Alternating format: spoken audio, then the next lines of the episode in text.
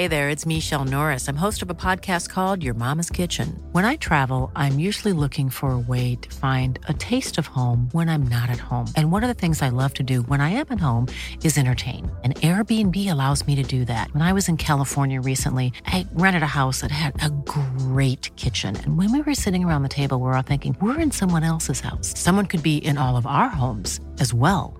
If you have a home, but you're not always at home, you have an Airbnb.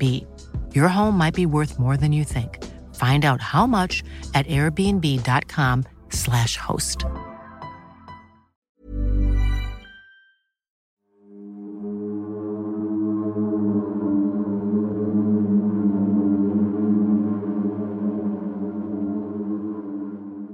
¿Están listos para resolver un nuevo misterio? Buenas noches, queridos antisuscriptores. Mi nombre es Sergio Bocanegra, su coanfitrión de este programa, y de estoy acompañado de mi mejor amigo, el doctor Miguel Padilla. ¿Cómo estás, Miguel? Muy guapetón, miren nada más. Está bien me puse mis sudadera. mejores trapos, la verdad, Sí. porque estamos en el mes del terror. Y me, me voy a arrancar con las invocaciones de esta noche. Me parece bien. Que fíjate que este mes tenemos mucho miembro fantasma. Como que mucha gente se decidió por hacer miembro, así que gracias a ustedes porque son quienes hacen posible este canal. Empiezo invocando a Karen Lucero, DDM, que es miembro fantasma, y nos dice, estoy viendo el video y se acaba de azotar la puerta en el cuarto de mis hijas. Ay, no hay nada de aire y son las 11 de la mañana. Los adoro Sergio y Miguel. Muchísimas gracias Karen. Fíjate que esto me recuerda, no sé, no sé si... Sí, sí, lo- sí te llegué a contar. Fue una persona que era miembro Caldero Mágico y nos manda un correo que decía que va a tener incluso, no que dejarnos de ver, no que cerrar el canal, no, que nos va a tener que bloquear. Claro, ya me acordé. Porque estaban pasando cosas en su casa cada vez que terminaba de ver un episodio. O sea, decíamos dulces pesadillas, corte A, algo pasaba en su casa. Es lo que nos cuenta. Pero me llamó la atención que no era como cualquier persona nada más, sino que era, o sea, pagaba una membresía. Claro. ¿Sabes? Estaba muy al pendiente. Y a lo largo de todo el, eh, el programa siempre han habido este tipo de comentarios, que Sí, si se va la sí, sí. luz, que si pasa esto, que si hay un sonido, digo, es muy raro, la verdad. Pero bueno, continúo invocando a Estefanía Alarcón 6739, que es también miembro, fa- miembro fantasma. Y por último a Rubí Gloom 8114, también miembro, miembro fantasma. Ando muy trabado del día de hoy, disculpen ustedes. Que además nos deja una propinita de 20 pesos. ¡Ay, vientos! Por este lado, yo tengo a Grisel Carrillo 1680, quien es miembro Caldero Mágico. Tengo a Yasmín Angélica Mendoza 7030, quien es miembro Calabaza, y dice: Los amo. Y ustedes dos lo hacen fantástico. Definitivamente me emociona esperar un nuevo episodio cada domingo. Mucho éxito, par de preciosos. Muchas gracias. Y por otro lado tengo a Cari Guzmán 8470, quien es miembro fantasma, y dice, me encanta tanto la forma de narrar las historias que se siente verdaderamente muy bien. Viva, feliz de ser miembro. Muchas gracias, Cari. O sea, ¿cómo nos dijo eso último? Pues mira, que prácticamente le gusta estar y ser miembro del canal y que le gusta cómo narramos historias. Pues muchísimas gracias, bienvenidos en así a este espacio lleno de libros, magia e historias de terror. Esto es el Anti-Podcast. Este programa la verdad es que está quedando bastante escabroso porque les traemos historias, bueno, antihistorias paranormales, antievidencia y una pequeña galería de fotos de fantasmas ingleses. Algo un poquito diferente. Bueno, la primera fotografía es esta que aquí la veo junto con Sergio, que si se fijan parece ser una iglesia, un templo común y corriente. Tomen su tiempo en pantalla para analizarla un poco más a detalle. A ver si encuentran algo diferente, algo fuera de lo común. Les platico mientras que esta fotografía fue tomada en Inglaterra, en el templo de St. Boltaf. Y fue tomada por un fotógrafo que estaba prácticamente pasando por ahí en el año 1982. En efecto, en la parte superior derecha se alcanza a distinguir una persona, pero vean ustedes que está como traslúcida. Sí, sí, Puedes sí. ver Claro, se a ve la través de figura humana. O sea, alcanzas a distinguir el rostro, el cuerpo, ¿no? Pero pareciera que puedes ver incluso a, través. de ella, como si tuviera una especie de traslucidez. Claro. Ahora, las personas que estaban ese día en el templo, que eran tres personas concretamente, y una de ellas, el fotógrafo, dicen que no había nadie más. Además, en esta sección del templo, pues no puede acceder sin que, eh, por ejemplo, quienes están a cargo de la seguridad, que casi siempre hay alguien que forma parte de los feligreses, al pendiente se diera cuenta. O sea, claro. Eh, sabes, como que hubieran notado a la persona. Entonces llama la atención. Ahora, esta historia se pone un poco más interesante porque resulta que hay un sujeto llamado Chris Breckley que llama, después de que esta fotografía se hace conocida en los medios ingleses, llama al canal donde se hizo principalmente conocida y dice, es que días antes de que se tomara esta fotografía, se enterró a una persona en este mismo templo que es idéntica. Y él muestra fotografías de la persona viva y sí, en efecto, es bastante similar. No las ponemos aquí, bueno, porque pues por respeto finalmente es una persona que ya no está entre nosotros, pero las pueden buscar en internet y sí, la verdad es que son bastante similares. Vamos con la siguiente fotografía y esta también es tomada en un templo. La voy a poner aquí, creo que esta es más evidente lo que puede resultar evidente a la, vista. Y les cuento que esta fotografía fue tomada en 1975 en la iglesia de Worstead. Esto también está en Inglaterra. Y resulta que el señor que toma esta fotografía la toma porque aparece una mujer, como ven, de vestido amarillo, que es su esposa. Él le toma una foto porque, pues bueno, como para recuerdo. Pero en la parte de atrás aparece alguien más que el señor y la señora de la foto presumen no estaban, no estaba presente mientras se tomaba la fotografía. Si alcanzamos a, acercarnos, aquí pues sí, lo que a mí personalmente me llama la atención son las dimensiones. Es decir, si se fijan o si conocen un poquito de los templos, se darán cuenta que siempre en la parte de abajo hay una zona para que tú te puedas hincar. Sin embargo, aquí apreciamos que no es así. Exacto. Yo sí encuentro que fuera de todo, temas de luz, temas de todo, está demasiado cerca la persona. O sea, como que están prácticamente pegadas. Y tomen en cuenta que incluso Diane, la señora de vestido amarillo, está inclinada hacia adelante. O sea, la forma como tan cercana a mí es lo que me llama la atención, aunque sé que para muchos piensan no solo que se ve traslúcida, sino que está luminiscente. ¿Tú qué opinas como experto en fotografía? mira, si no es porque ellos mencionan en su historia que ese día no estaba esta señora, te diría que técnicamente, o sea, hablando de fotografía, podría ser que incluso si es una persona real. Una persona viva. Una persona viva. Y esta luz que está entrando, que le da en su espalda, meramente es una luz externa, dígase, que entró desde afuera de la iglesia. Claro. A lo mejor no sé si has visto que existen como este tipo de cristales que están en las los iglesias. Vitrales. Ajá, los vitrales justamente. Y entra la luz directamente y le está pegando en la espalda. Eso sería como la razón lógica. No, aparte si te fijas cómo está rebotando también la luz en el suelo. Solo que si te acercas un poquito más yo no le alcanzo a distinguir que tenga aquí piernas, ¿eh? O sea, no sé si esto que aparece aquí es una sombra o es parte de la banca, pero parece que ni siquiera tiene piernas. Sí, si te fijas pensando en que son las piernas están demasiado oscuras, ¿no? Hasta incluso yo pensaría que fueron oscurecidas digitalmente. No lo sé. Creo que es una foto interesante. Más con el contexto de que supuestamente no había nadie más en ese momento. Bueno, la siguiente fotografía es espectacular. Es una de mis favoritas personales de fantasmas ingleses antiguos. Y es que noten ustedes cómo es una biblioteca. común y corriente, podemos apreciar incluso los detalles de la época, prácticamente finales del siglo XIX, etcétera, ¿no? Bueno, cuando revisan la foto, se dan cuenta que hay alguien viendo a la cámara. Les vamos a hacer un acercamiento para que lo noten, vean ustedes, Ah, claro. Es, es increíble. Alcanzas a ver el brazo sí. prácticamente colocado en la silla, el rostro, incluso hasta una especie de traje. ¿Te das cuenta? Ahora, esta fotografía fue, tomado, fue tomada en la abadía de Comberbeer, lo que es la zona de la biblioteca. Y se compara esta fotografía con el dueño, con el Lord Comberbeer, y es idéntico. O sea, realmente, y para ese momento ya estaba fallecido. Entonces, llama bastante la atención. Él era el dueño del lugar. Era el dueño del lugar y prácticamente ahí vivía. Ok. Entonces, imagínate, parece que está custodiando pues su espacio, ¿no? Ajá. A mí lo que me encanta de esta foto y de la que viene, les adelanto, es que el espacio alrededor se ve fijo. Podemos apreciar, por ejemplo, esta mesa, podemos apreciar el marco de una tal vez una pintura, una foto o un bosquejo. Podemos apreciar las lámparas que están detrás, incluso las hojas de lo que parecen ser una planta, ¿no? Los detalles.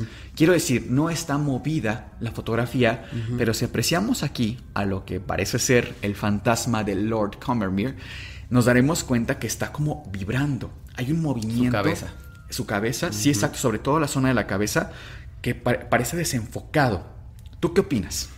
Ay, mira, nuevamente, mencionando que creemos la situación que ellos dicen que no había nadie, que solamente fue una foto tomada como tal, como un recuerdo de esta biblioteca, pues va, se la compramos. Sin embargo, hablando técnicamente de fotografía nueva eh, en esta situación, eh, existe algo que nosotros llamamos la velocidad del obturador.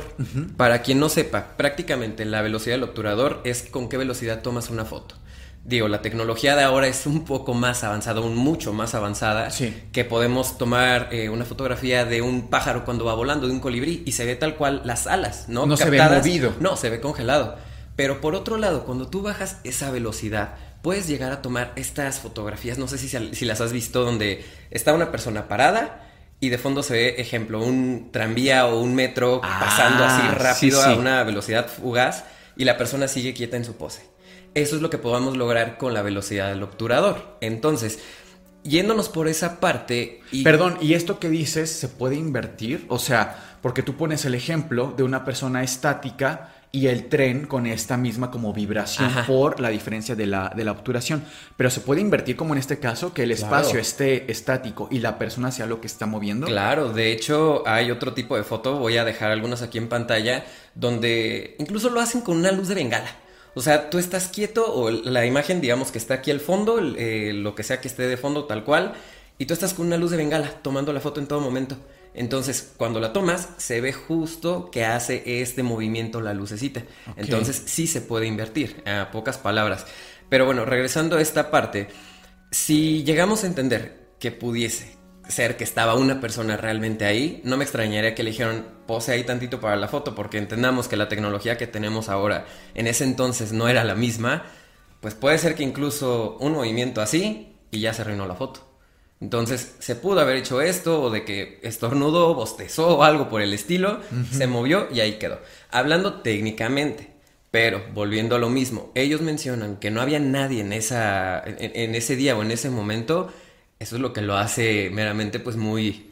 Pero ah, yo tengo ahí la duda, entonces, eh, porque yo encuentro un poco contradictorio esto. En la época se podía manejar así la velocidad de obturación como lo hacemos hoy, porque esto se hace como hasta un efecto, digamos, estético que se está buscando, pero en aquellos días como para qué harías algo así. O sea, me resulta un poco extraño. Pues es que meramente lo hacen mucho por recuerdo. O lo hacían por un No, recuerdo. no, no, pero ¿por qué, ¿por qué, tomarías una foto con este tipo de efecto? Por recuerdo no se hacían pues así. Es que, es que, no, realmente no existía en ese entonces la parte de la velocidad del obturador. O sea, era, tú comprabas una cámara o tenías una cámara y ya venía instalado eso. Incluso era de una forma un poco más manual.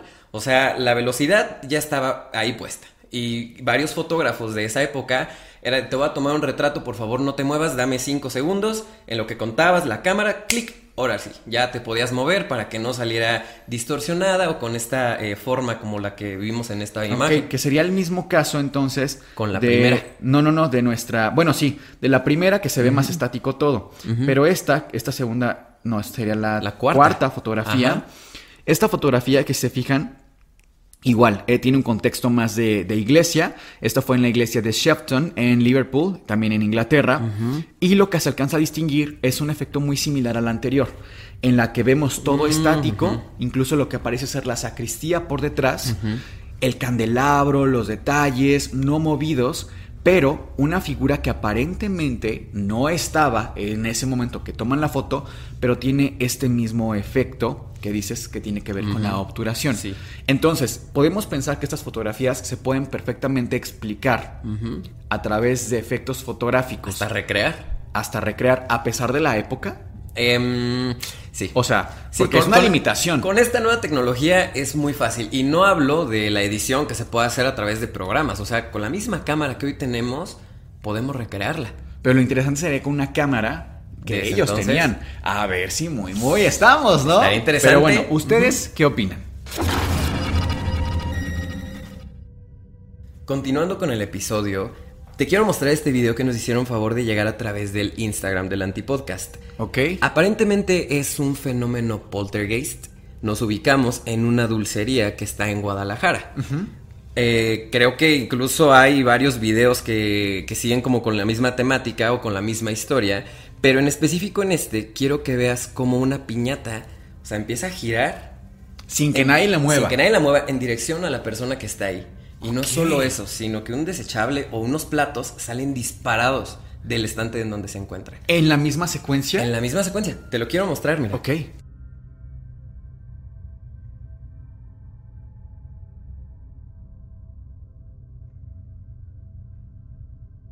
Bueno, te voy a dar mis comentarios.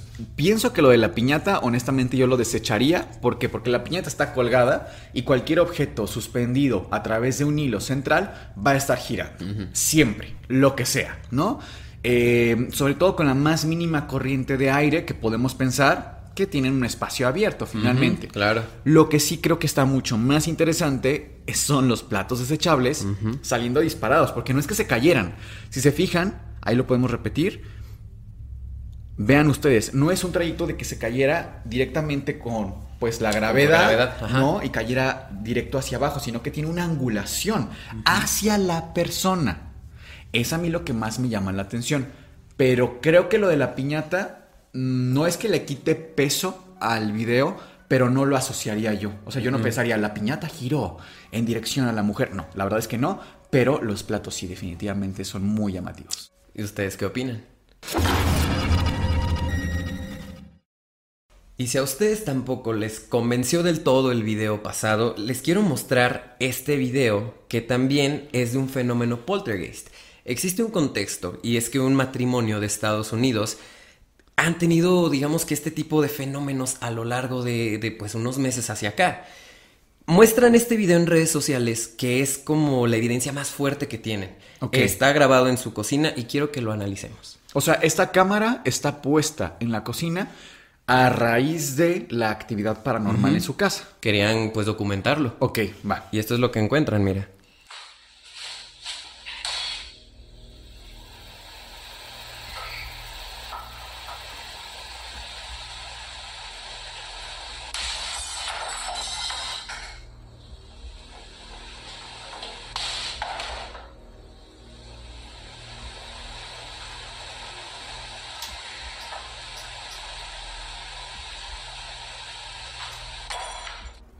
Ok. Si se fijan, es muy interesante que de dónde salen las latas, que es de la alacena.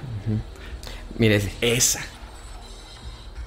Ya directamente contra lo que parece ser una litografía, una, un dibujo tal vez, una pintura incluso, que está colocada enfrente. Me interesaría saber si podemos hacer un acercamiento, tal vez alguna imagen religiosa probablemente. Ujú. No bueno, al menos no alcanzo yo a distinguir. No, perdón, vamos a, vamos a ver eh, más a detalle esto. No se alcanza a distinguir qué dibujo es, qué fotografía es. Podría ser por los colores, tal vez una escena religiosa pero lúgubre. No sé, algún pasaje triste, tipo la piedad, por ejemplo, pero no alcanzo a distinguir realmente el dibujo o el trazo, ¿no? Creo que estaría interesante analizarlo porque lo veo demasiado dirigido. la, la agresividad está muy dirigida a este cuadro o no sé qué hay del otro lado de la pared. Claro. ¿Quién está del otro lado de la pared? Probablemente, pero noto mucha agresividad y si se fijan que sale de la alacena, como les comentaba, una alacena bien sostenida, por muy bien sostenida que esté, no te aguanta el peso de una persona que tenga la fuerza como para aventar latas y reventar un vidrio. No te aguanta ese peso, y menos las casas de Estados Unidos que suelen ser de madera, prácticamente. En México todavía que son de concreto sería muy difícil lograr que te aguante el peso. Pero además la trayectoria que tiene, igual que en el video de los desechables, no cae simplemente la lata. Se ve dirigido con agresividad a la imagen que está enfrente. Está muy muy buena. Dando seguimiento con el episodio de esta noche, quiero relatarles una historia que nos hicieron llegar a través del correo electrónico. En esta historia, aparentemente dos chicas tuvieron contacto con algo o alguien que ni siquiera está en este mundo. Vamos a darle lectura juntos, si te parece, para darle un poquito de dinamismo a la historia, ¿vale? Va. Hola mi querido equipo del Antipodcast. Les escribo este correo con la intención de relatarles un suceso que ocurrió hace un par de años y que puedo garantizar no solo la vida fuera de nuestro planeta, sino que además nos escuchan. Mi nombre es Erika Martínez Torres. Yo también vivo en la ciudad de Querétaro. ¿No sienten que aquí pasan muchas cosas? Todos los que conozco de Querétaro tienen alguna vivencia paranormal. En fin, soy específicamente de Ezequiel Montes. Ay, es mi paisana. a tan solo una media hora de la famosa Peña de Bernal. Digo, la peña es famosa por ser un supuesto centro energético. Es prácticamente diario que hay avistamientos ovni. Y es cierto, ¿eh? La verdad es que sí, yo conozco bastantes personas que han ido a la peña a visualizar algún tipo de, de nave y traen muchos relatos. O sea, sí es de lo más común, que no sé por qué, pero esto ocurre mucho que si en Teotihuacán, por ejemplo, en la Peña de Bernal, lugares que la gente asocia mucho a em, centros de energía, siempre hay este tipo de experiencias. Sí. Es algo que se repite. Sí, sí, sí. Y mira, continúo con la historia. Eh, mi familia, en especial mis papás y tíos, rechazan e incluso satanizan actividades como la lectura del tarot, la santería o incluso cosas más simples como practicar yoga. ¿Por qué? Y si ya se queda risa, o al menos a mí me causa gracia que sean así, y es que según ellos esto te aleja de Dios y te crea ideas erróneas acerca de lo que uno debe creer. La verdad es que yo nunca fui creyente de ello, y no es que tenga algo en contra de la religión, para nada, pero por alguna razón no me siento del todo afiliada. Es como si estuviera a la fuerza, y eso me genera que me aleje más de Dios. Es por ello que me he aventurado a intentar distintos tipos de rituales y ceremonias con el fin de poder encontrar mi fe en alguno de estos. Aquí es donde realmente comienza mi historia. Desde hace muchos años en Bernal se hace una celebración para recibir a la primavera y otra para recibir al otoño. Este es el famoso equinoccio. Quizás hayan escuchado hablar de este, pues se realiza en muchos lugares, al menos de México. Como bien mencionas, incluso hasta en Teotihuacán lo llegan a hacer. Hace un par de años decidí ir a este evento junto con mi amiga de la universidad, Jimena, y veríamos ahí a un amigo mutuo, Fernando Eliud Alejandre Sánchez. Digo el nombre completo y les pido que no lo omitan porque su paradero aún es un misterio para todo el mundo. Ellos vendrían para recibir a la primavera. Jimena ya había asistido anteriormente y me comentó todo lo que se hacía ahí estando presente. Dijo que este evento dura tres días, en los cuales se realizan distintas actividades al aire libre, desde meditaciones guiadas, donde ya sea un gurú o un yogi están contigo todo el tiempo para ayudarte a conectar con los astros y a su vez contigo mismo, según decían. Jimena comentó que se realizan algunos rituales que conllevan danzas, ya sea con los famosos y reconocidos danzantes de México o con alguno que otro grupo que realiza cánticos y algún ritual de índole musical.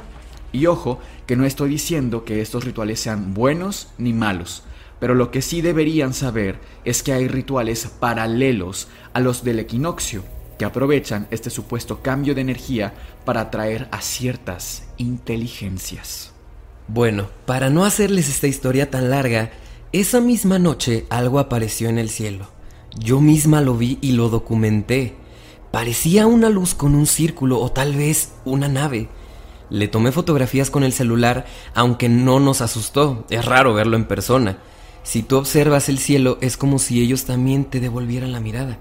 Y ve, nos mandan estas fotografías que fueron tomadas por su celular. Qué fuerte. Es que fíjate, bueno, a mí me da la apariencia de sí un cuerpo en el cielo que tiene como esta circunferencia de luz, pero tiene un haz de luz mucho más fuerte apuntando hacia donde están, bueno, hacia donde está Erika, ¿no?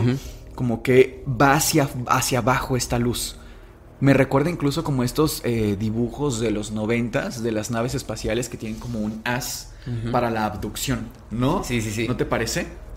A los pocos minutos desapareció y no le dimos mayor importancia. Como les digo, la gente ahí ya está de lo más acostumbrada. Y casi olvido este contexto, pero siento que ahora que lo escribo como tal es importante.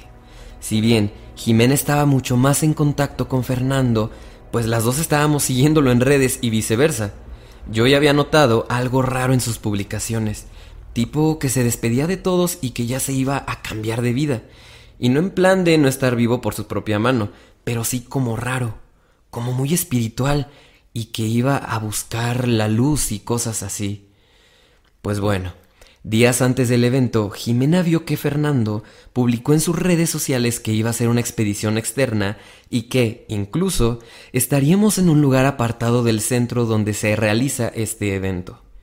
Nosotras por curiosidad le preguntamos si podíamos acompañarlo y él muy amablemente dijo que sí, que de hecho teníamos que ir con él, pero nos advirtió que el ritual al que él y otros amigos iban era demasiado raro, pues se alejaba completamente de lo que Jimena me comentó que hacían. Yo con mucho miedo comencé a dudar si ir o no, pero Jimena me insistió tanto porque para ella también sería nuevo y con la promesa de que iríamos juntas, me convenció y accedimos finalmente a ir. Se llegó el día. Fernando nos citó en un jardín principal y dijo que pasaría por mí en una camioneta blanca junto a sus amigos, y así fue. Al subirnos, vi que era una camioneta enorme, no sé de marcas de carros, pero era de esas que caben más de 12 personas, como tipo empresarial. Había seis hombres, un conductor y Fernando. Uno de los amigos de Fernando nos pidió que nos colocáramos un vendaje en los ojos, pues era protocolo para que, a palabras de él, se entregarían por primera vez. O algo así entendí yo. Esto nos sacó mucho de onda a Jimena y a mí y pensamos en bajarnos, con el pretexto de que no nos sentíamos cómodas y de alguna manera nos bajamos de la camioneta. Fernando, junto a uno de sus amigos, nos siguieron y nos detuvieron en seco. Nos explicaron que no era nada malo, que solo era un decir y que entregarse, entre comillas, era solo un decir porque íbamos a entregar nuestro pasado para soltarlo y comenzar de nuevo. Nos convencieron. Jimena y yo volvimos a subir a la camioneta. Esta vez accedimos a vendarnos los ojos y emprendimos el viaje a lo que para nosotras era lo desconocido. Ya en el camino recuerdo haberme quedado dormida por un instante, pero calculo que nos hicimos unas dos horas aproximadamente de camino. Una vez que llegamos, nos quitaron la venda. Vimos el lugar. Era un rancho grande. Estaba lleno de árboles que adornaban el camino de la entrada y a su alrededor había mucho matorral de maíz. Al irnos adentrando poco a poco al lugar, pasaron las horas, pero hacía muchísimo sol todavía. Fernando nos citó en uno de los cuartos que el rancho tenía y nos dijo que era momento de comenzar la ceremonia. Nos dieron unas como sotanas o túnicas más bien. Jimena y yo nos cambiamos y en eso llegó otra chica. Se llamaba Mónica, más o menos de nuestra edad, y venía a lo mismo, traída por uno de los amigos de Fernando, aunque creo que sabía menos que nosotras. Imagínense. Ya cambiadas salimos y afuera había un patio. Estaba una mesa redonda con una vela en el centro y tres sillas una para cada mujer primeriza en este ritual. Las sillas estaban acompañadas de unas coronas de flores. Fernando nos puso la corona a Jimena y otra a mí. Otro señor le puso la corona a Mónica. Yo imagino que era quien la trajo. Nos dieron una hoja que parecía como laurel, pero tenía un olor diferente, y nos dijo Fernando que la comiéramos, que era para el aliento. Yo dije, pues, ¿qué tiene de malo que como una hoja para el aliento? No me va a hacer daño, ¿o sí? Tonta de mí, de acordarme todo lo que dejé pasar y el peligro en el que me puse. Fernando, y bueno, no solo él, todos ahí estaban como a la expectativa. No dejaban de mirar al cielo. Dentro de lo que cabe, él siempre se preocupó por nosotras. Cuando me vio nerviosa, me dijo, No te vayas a asustar, este es el poder de la visita. ¿El poder de la visita? le pregunté yo. Sí, respondió. Los visitantes nos tienen mucho cariño y es por ello que van a procurar de nosotros y nos ayudarán a sanar toda herida que tengamos. Van a llevarse lo que ya terminó su ciclo y están dispuestos a irse. Me acuerdo muy bien de esa frase. Esto me comenzaba a preocupar aún más, pero notaba que Jimena y Mónica no estaban ni una pizca de nerviosas así que por mera curiosidad me quedé para aventurarme y ver a dónde iba esto. A lo lejos escuchamos el sonido de una campana. Esta indicaba que era momento de comenzar, como una campana tibetana, un sonido un tanto relajante. Sonaba y sonaba, y un hombre con túnica amarilla, que por cierto estoy casi segura que era el conductor de la camioneta, nos puso agua fría en la cabeza, como cuando te ponen agua bendita en la iglesia. Yo volteé a todos lados y vi que Fernando y estos seis hombres de diferentes edades ya se habían cambiado de ropa. Traían una túnica negra, idéntica, y estaban susurrando algo, como si rezaran. Yo tenía muchísima sed, como nunca antes en mi vida. Volteé a preguntarle a Jimena qué pensaba ella de todo esto. Y me dijo que me calmara, que uno no puede disfrutar de este tipo de experiencias si se pone aprensivo. Yo dije, ¿seré yo la que está exagerando? Y al final si traigo como el chip religioso y cuadrado de mi familia. Pedí agua y nos dieron un vaso de algo como un té. Vi que Jimena y Mónica estaban peor de sedientas que yo porque se acabaron el té y pidieron más. Yo dejé el mío después de dos tragos, quizá a lo mucho media taza. Sabía como a hierbas, pero no me lo iba a tomar todo. Está bien que puedo ser tonta, pero ya de verdad era pasarme de la raya. Más valía quedarme con sed que quedarme ahí. Pasó el tiempo y comencé a sentirme débil, un tanto exhausta, y quería dormir. Pregunté si podía recostarme un rato y con una voz muy impositiva me dijeron no. Las visitas ya van a llegar en cualquier momento y tenemos que estar listos para poder recibirlas. Intenté ser más insistente en querer descansar, pero por más que intenté, no me dejaron. Noté que las chicas estaban jadeando como perros. Noté que Mónica traía las pupilas sumamente dilatadas. Yo dije, claro, su té traía algo. Dios, en cualquier momento yo quería aprovechar para salir corriendo. Pero, ¿cómo iba a llevarme a Jimena? Al paso de una media hora noté que Fernando y los otros hombres de túnica negra estaban hincados detrás de nosotras. Nos pusieron de pie. Les pongo en contexto para que tengan en mente la imagen. Éramos tres chicas de túnica blanca y las coronas de flores que nos dieron ahí en la cabeza. Un hombre de túnica amarilla estaba poniendo incienso en todos lados y estos siete hombres de túnica negra detrás de nosotras, hincados, rezando, meditando o algo parecido. El hombre de túnica amarilla nos llevó a campo abierto. El pasto estaba corto, yo descalza y muy mareada. Solo seguía indicaciones. Los hombres de túnica negra nos seguían en fila. Uno de ellos, y esto lo recuerdo aún en pesadillas, empezó a gritar. No, mejor no. Los otros seis, incluido Fernando, comenzaron a gritar como si les doliera muchísimo algo, como si estuvieran sufriendo muchísimo dolor. Abrazaban al Señor que quería irse y lloraban todos al mismo tiempo. Yo no tengo idea a la fecha de qué estaba pasando. Sentía las piernas pesadísimas y no podía mover ni las manos.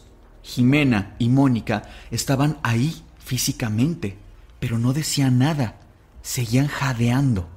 ¿Estaría ese hombre oponiéndose a hacernos daño a nosotras tres? Pues no. Resulta que como a los diez minutos de llorar desconsoladamente, el hombre que quería irse anteriormente parecía mucho más tranquilo, y todo siguió según lo tenían pensado. Se pusieron en un círculo rodeándonos el hombre de túnica amarilla les hizo una señal y cada uno se acercó a nosotras. Y, esto sonará muy raro, pero es real. Nos besaban los pies, nos hacían una reverencia, luego nos ponían una flor que traían en las manos, a cada una en la misma corona que traíamos en la cabeza y regresaban a su lugar. Vagamente recuerdo algo que decían a nuestros pies. Bendita tu inocencia, Madre Tierra. No estoy segura de eso, la verdad, pero algo muy similar decían. ¿Nos iban a intentar sacrificar? Me empezaba a poner más alterada aún, recordando eso de entregarse.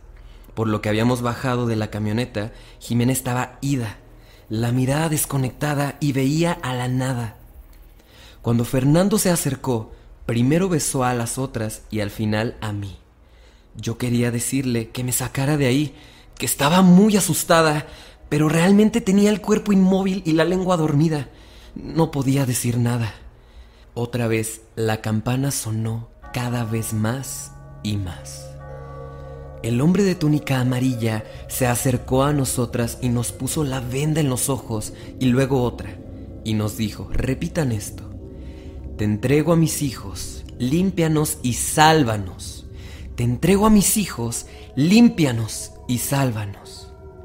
Yo no recuerdo si Jimena y Mónica decían algo, la verdad, pero yo no podía decir nada. De hecho, cada vez escuchaba un poco menos. Eh, estaba mareada. Empezó a hacer mucho, pero mucho viento. Se escuchaba a los hombres haciendo sonidos como de sorpresa y de felicidad.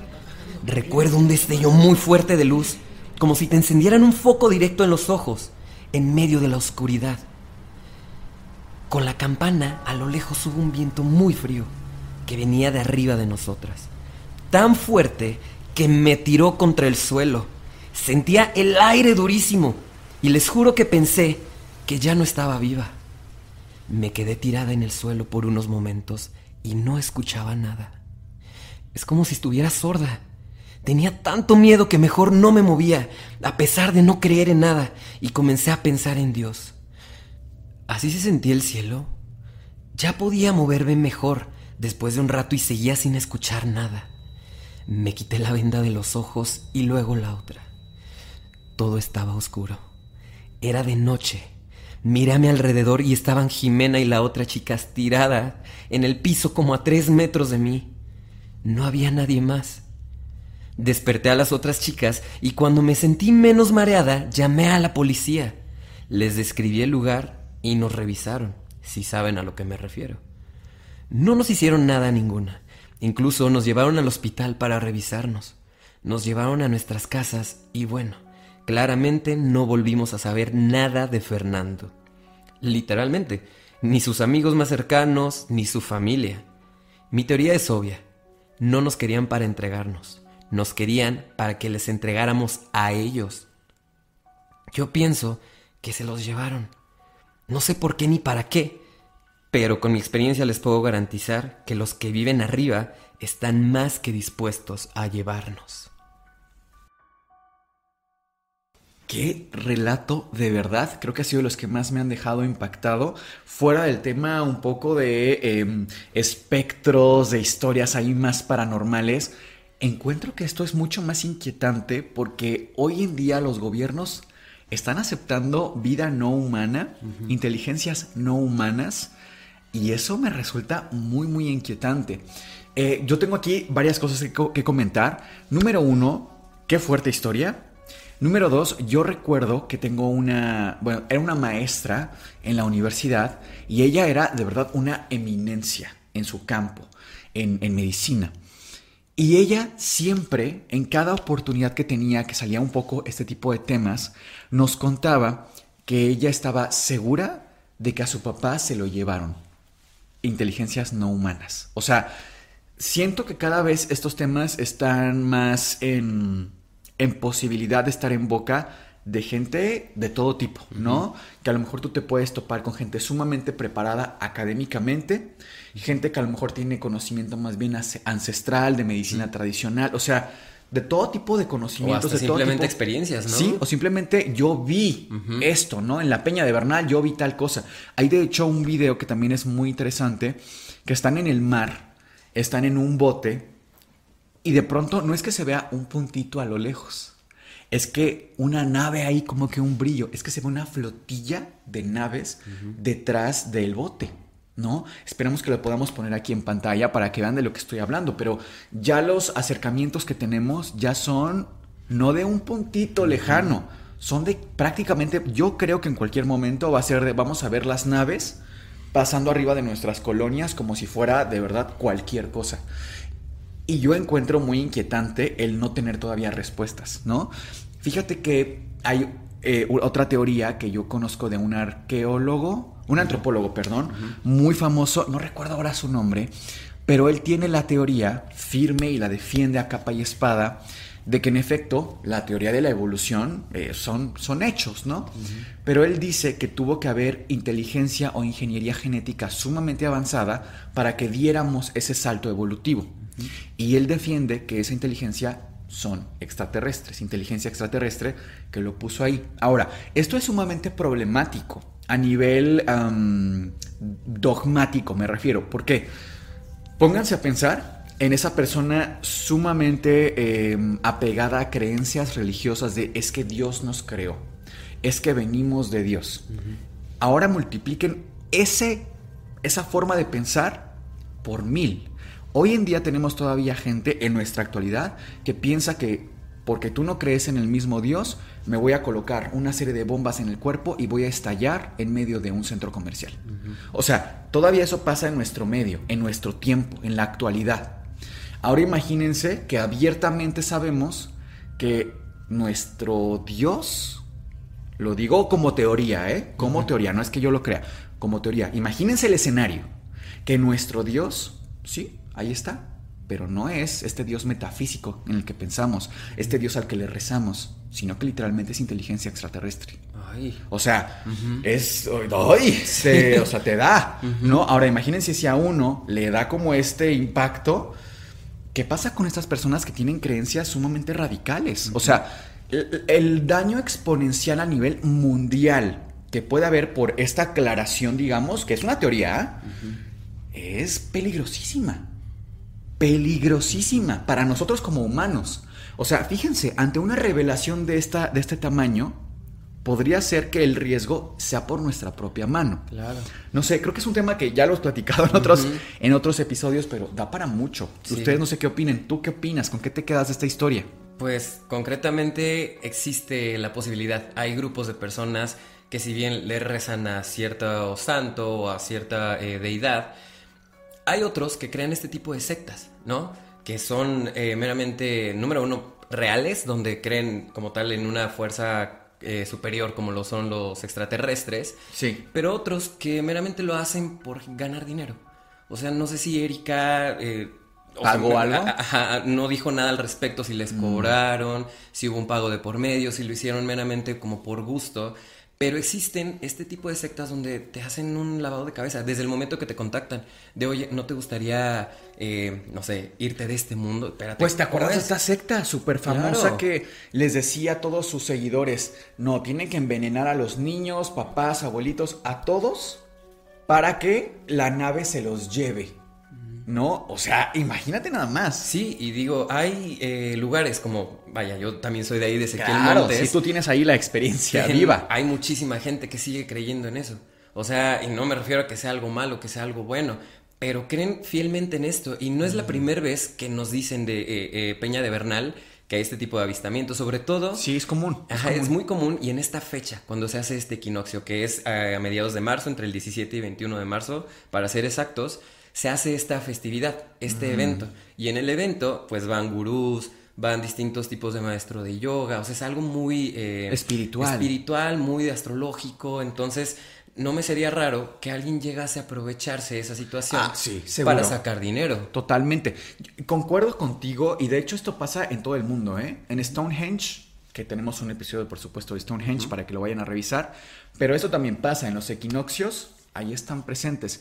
Yo lo y, comparto contigo la idea y siempre lo he dicho, hay que tener cuidado en, en dónde ponemos nuestras creencias, en dónde ponemos nuestra fe. Porque siempre va a haber alguien dispuesto a capitalizarlas, a aprovecharse de ellas. Y nosotros con nuestra necesidad espiritual, que es perfectamente entendible y humana y todo el mundo la tiene, hay que tener cuidado donde las ponemos.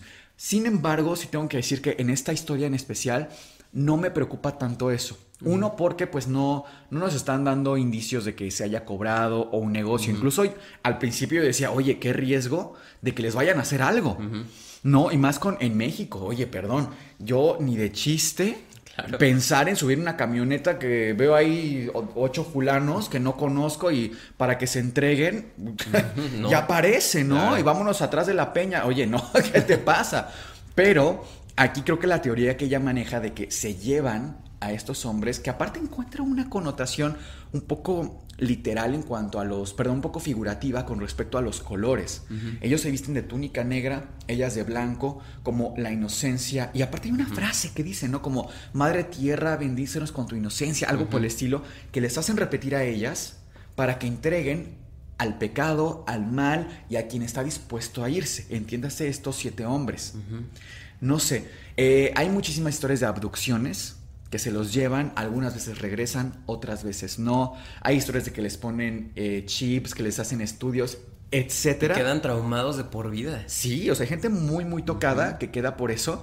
Y de hecho, mi teoría eh, sería en parte que los extraterrestres son en realidad nosotros, pero del futuro. ¿No? o sea, siento que va a llegar un punto en que la tecnología va para allá.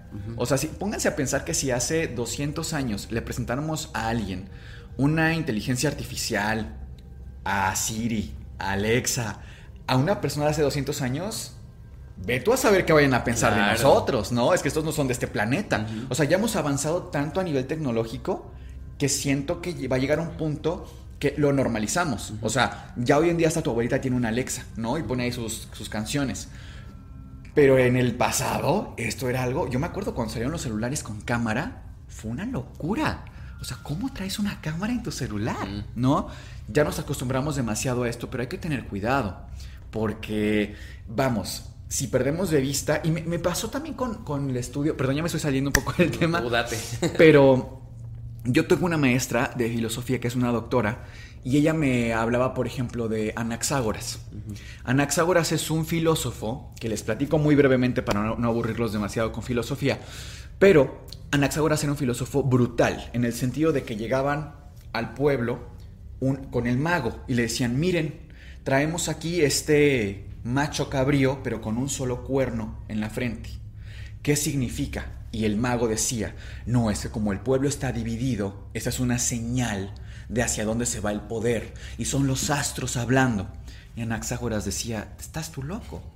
Ahora mismo vamos a ver. Agarraba el animal, le cortaba el cuello, abría el cráneo, mira, es una malformación. Punto. O sea, e, era brutal, ¿no?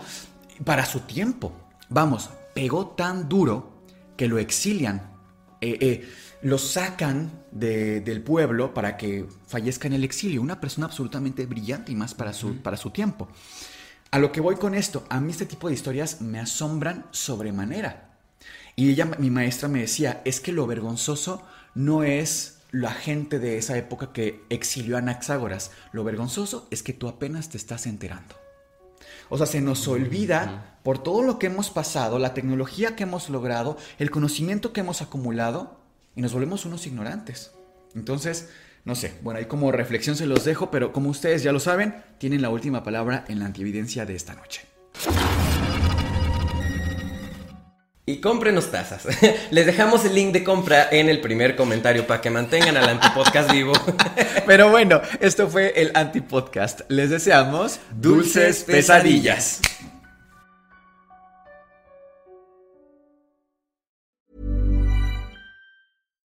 If you're looking for plump lips that last, you need to know about Juvederm lip fillers. With Juvederm Volbella XC and Juvederm Ultra XC, your lip look, whether it's subtle or bold, can last up to one full year with optimal treatment and no additional maintenance. Find a licensed specialist and see if it's right for you at Juvederm.com today. That's J U V E D E R M.com. Add fullness to lips in adults over 21 with Juvederm Volbella XC or Juvederm Ultra XC. Do not use if you have severe allergies or a history of severe allergic reactions, or if you're allergic to lidocaine or the proteins used in Juvederm. Tell your doctor if you have a history of scarring or taking medicines that decrease the body's immune response or that can prolong bleeding. Common side effects include injection site redness, swelling, pain, tenderness, firmness, lumps, bumps, bruising, discoloration, or itching. As with all fillers, there's a rare risk of unintentional injection into a blood vessel, which can cause vision abnormalities, blindness, stroke, temporary scabs, or scarring.